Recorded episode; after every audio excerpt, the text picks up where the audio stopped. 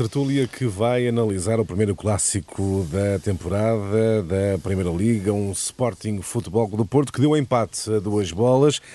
Domingos, 2-2, um, ajusta-se o resultado àquilo que vimos no terreno. Fiquei com a impressão que o Porto, na segunda parte, tinha uma vantagem 2-1, esteve a perder um 0, deu a volta ainda na primeira parte, mas na segunda parte uh, defendeu demasiado. Ou uh, será que o Sporting mostrou que, de facto, uh, tem mais potencial do que eventualmente muitos pensavam? Qual é a tua leitura deste 2-2 no primeiro clássico da temporada? Eu acho que, que serão, seriam as duas, as duas situações, ou aconteceram as duas situações acho que havia alguma expectativa em relação àquilo que o Sporting iria fazer neste jogo contra o campeão nacional e não haja dúvida que o Sporting entrou bem. Eh, esta juventude realmente cada vez está, está a ficar mais sincronizada e está, está mais criativa e vê-se uma equipa do Sporting, viu-se uma equipa do Sporting a jogar eh, perfeitamente, a fazer um bom jogo Futebol do Porto. É evidente que os golos marcam os momentos do jogo eh, e o Futebol do Porto, depois na primeira parte estar a ganhar 2-1, é natural que a segunda abordasse de outra forma e, portanto, as mexidas da segunda parte, quer do Ruben Amorim, quer do Sérgio, acabam muito por ditar aquilo que foi a segunda parte. O Sérgio, numa gestão física e a, e a procurar refrescar o, os corredores e o meio, e o Ruben Amorim a apostar tudo com a entrada do, do Vieto, do Gonzalo Plata, do Sporar, de João Mário. Portanto, é natural que o Sporting quisesse ir à procura do empate. Eh, quando o Sérgio diz que perdeu dois pontos eh, depois daquele esforço todo, acho que é por, por sofrer o golo ao minuto 87, porque realmente o Sporting teve oportunidades, o Porto também. Acho que o Porto, na primeira parte, acaba por aproveitar melhor as suas oportunidades uhum. e acaba por, por ser um desfecho justo em função daquilo que as duas equipas fizeram, na minha opinião. Pedro, qual é a tua leitura uh, do jogo? Uh, concordas também que o Porto é, é, uma mistura das, das duas leituras possíveis? O Porto defendeu demasiado na segunda parte e o Sporting demonstrou que tem mais, mais valor, até tendendo à juventude que tem mais valor do que eventualmente poderíamos supor. Começar por dizer que, tal como eu previa há uma semana atrás, eh, quando disse que por ser uma semana de seleções não se poderia esperar um grande clássico, de facto não foi um grande clássico este Sporting Porto. Faltou intensidade eh, faltou qualidade técnica, eh, para além do público, que continua a faltar eh, Exato. e que fez muita falta a este clássico. Houve desgaste, não há dúvida. O Porto acabou por ser a equipa mais penalizada por esse desgaste. Marega saiu muito cedo do jogo e não rendeu. Luís Dias teve um bom rendimento, mas também saiu cedo. Uribe e Luís Dias tiveram vários dias em isolamento, é bom recordar, devido a um caso de Covid, a um contacto com um caso de Covid. Eu não acredito que Sérgio Conceição tenha pensado ainda no City. Eh, mas o Porto não melhorou com as substituições. Uh, Itaremi entrou muito tarde, entrou já depois do 2-2. E, e, Conceição apostou em jogadores que chegaram há pouco tempo, como Martínez e uh, Felipe uh, Anderson. Uh, foi demasiado arriscado, Pedro? Foi, foi arriscado. Aliás, o próprio Sérgio Conceição reconhece esse risco no final do jogo quando diz que estes jogadores novos ainda não têm a identidade Porto. Eu acho que ele queria, sobretudo, referir-se a Felipe Anderson, que dos reforços que entraram é o único que não jogava em Portugal na época passada. E no uhum. segundo golo ele permitiu, é isso, é isso, permitiu o corte golo. do Palhinha, que foi decisivo na jogada do gol do empate. Domingos, eh, como é que vês este ponto? E, e, há, e há, aqui uma tendência para Sérgio Conceição, uh, enfim, eventualmente dar alguns recados publicamente para, para o plantel. Como é que, como é que olhas para, para essas declarações, Domingos? Já não, é, já não é de que o Sérgio uh, diz isso e faz isso, porque é uma forma de mostrar a quem chegou que realmente tem que haver responsabilidade em determinados momentos do jogo e, e, e aquilo que aconteceu eu estava a complementar o Pedro, é que realmente numa situação de transição, acho que o Felipe Anderson pode fazer melhor e se o fizesse evitaria o 2-2 a, a 3 minutos do fim. De, daí Agora, eu perguntar que se não foi muito arriscado colocar, uh, colocar uh, reforços num clássico tão importante. Mas, mas, essa era aquela gestão física que eu estava a falar e o Pedro também tocou nisso, que é a questão de ter que tentar fazer com que o Sporting não tivesse tanto domínio ou que não, tense, não procurasse o domínio no jogo, porque com a aposta que o Ruben Amorim fez em termos ofensivos, o Sérgio tentou refrescar sempre eh, posições onde, onde sentia que a equipa estava a perder alguma força. É o caso do Luís Dias e depois mais tarde também no meio, com a entrada do Baró. Portanto, foi sempre eh, no sentido de proteger o jogo, porque afinal de contas o Porto estava a ganhar, não é? Exatamente. E não achas que houve aqui poupanças demasiadas para o jogo da Champions? Eh, não, não, não Não, na minha opinião, não, porque acho que é, é uma, é, uma, é, verdade que ainda há muito campeonato, uhum. mas é, é uma fase em que o Porto não pode estar a pensar no City quando tem eh, a desvantagem neste momento, ou perder uma vantagem eh, para o Benfica, ou desvantagem, perder esta desvantagem para o Benfica numa altura destas da época. Já agora dizer, Sérgio, há pouco, há pouco não complementei Sim. que, na minha opinião, eh, o Sporting não merecia perder este jogo, esteve a perder até ao minuto 87 e não merecia. Eu acho que o empate acaba por dar justiça a este resultado. Um Sporting que melhorou com as substituições e um Porto que não melhorou com as substituições. E clássico, que é clássico, tem que ter polémica. Houve uh, polémica com um pertenço penalti que primeiro foi assinalado contra o Futebol do Porto e depois foi revertido através do uh, VAR. Motivou essa decisão, Pedro, uh, motivou muitas queixas do presidente do Sporting. Há razões de queixa da arbitragem? Eu acho que sim, no lance do penalti acho que sim. A minha crítica não é para o árbitro, curiosamente. Ele reverteu a situação, mas a minha crítica é para o VAR. Tiago Martins, o VAR, em tese, deve interferir em lances de erro claro e erro óbvio no sim. jogo. Este lance, na minha opinião, não é um erro claro eh, a mão e o braço do Zaidu estão nas costas eh, do jogador do Sporting, do Pedro Gonçalves. Eh, depois há aquela questão da intensidade, se é ou não suficiente o braço e a mão para derrubar. É tudo subjetivo, não há dúvida. Mas não é um erro claro para a intervenção de VAR. Daí a minha crítica para o VAR, nesta decisão revertida por Luís Godinho, e, na minha opinião, ficou mesmo por assinalar um penalti. Domingos, qual é a tua opinião? Há razões de queixa da arbitragem?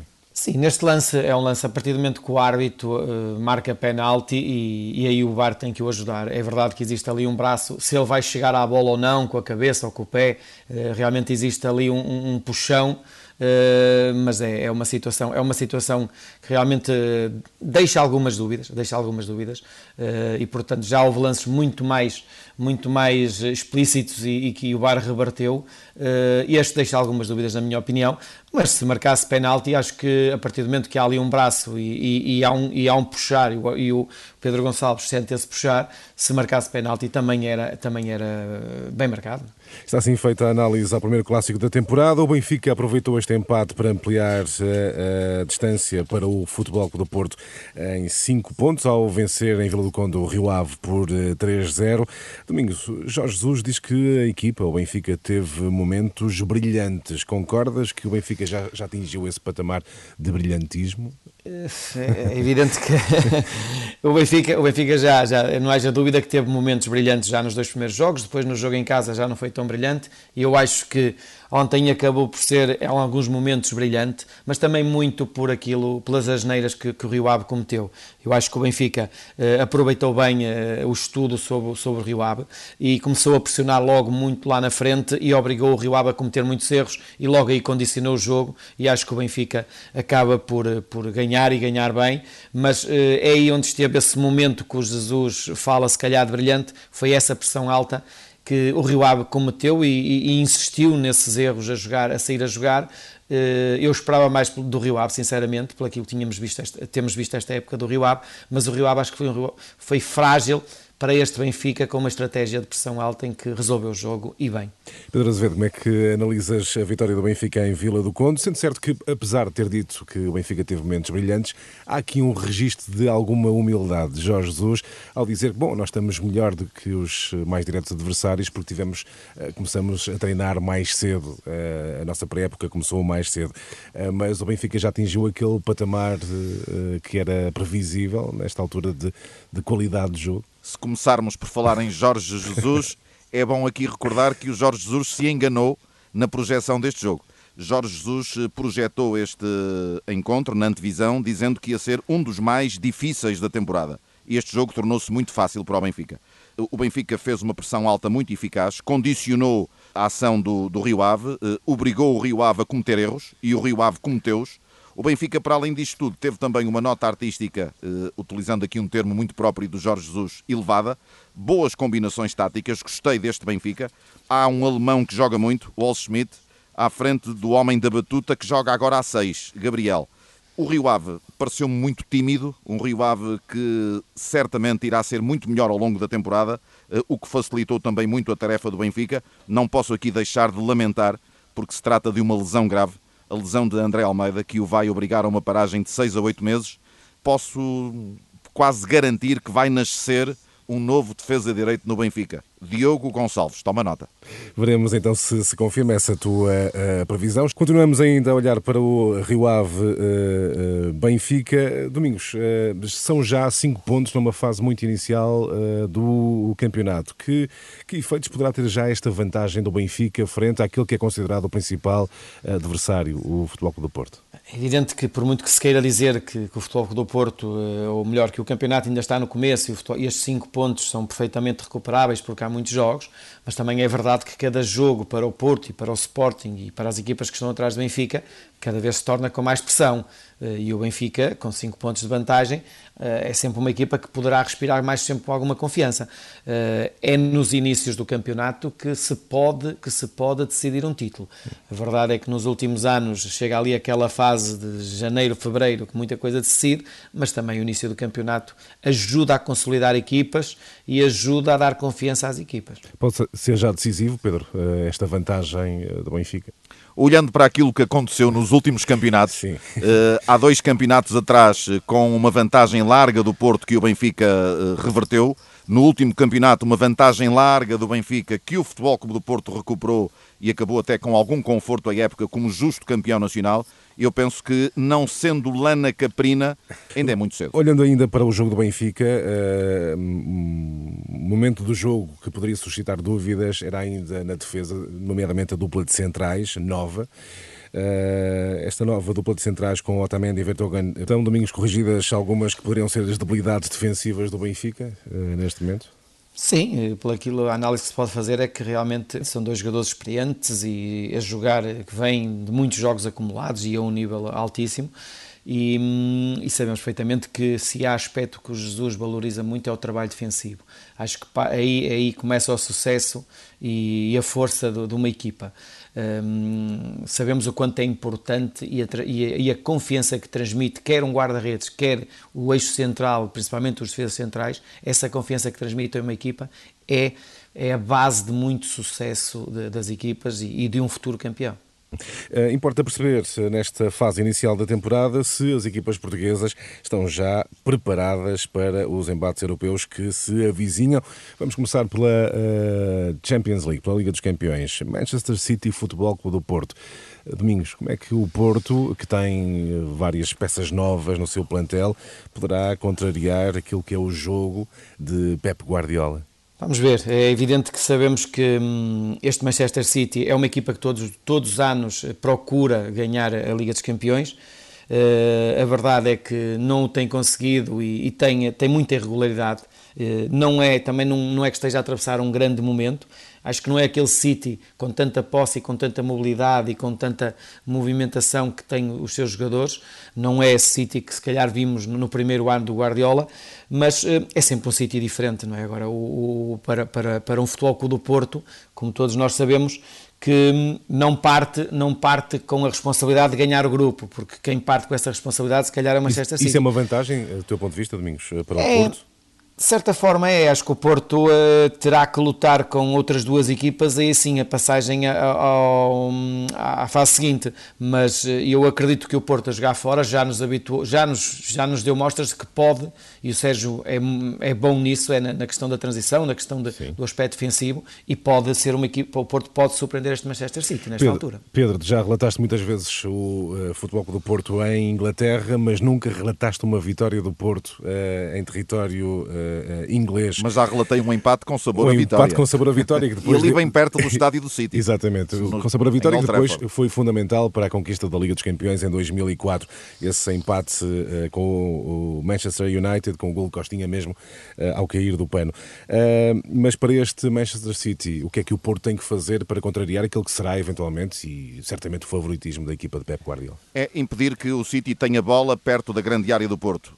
É uma equipa de posse, as equipas de Guardiola são uma equipa são equipas de posse, mas claro que o City é favorito, mesmo não estando no seu melhor. Mas é uma equipa que vai já eh, denotando sinais de retoma, viu-se nesta vitória frente ao Arsenal no sábado. Em que venceu. Está em décimo no campeonato inglês, mas com menos um jogo. Ainda com um arranque algo cinzento, o do City, neste início de época, mas mesmo assim suficiente para ser favorito. Estamos a falar de um plantel com mil milhões de euros de valor de mercado. Portanto, as diferenças são muito grandes. É muito e é muito dinheiro. Uh, avançamos para a Liga uh, Europa. O Benfica defronta o Lech Poznan uh, da Polónia. um bom arranque do Benfica, Pedro, pode começar a dar a sensação de que o Benfica poderá de facto apostar e Luís Filipe Vieira já disse que gostava de ganhar a Liga Europa.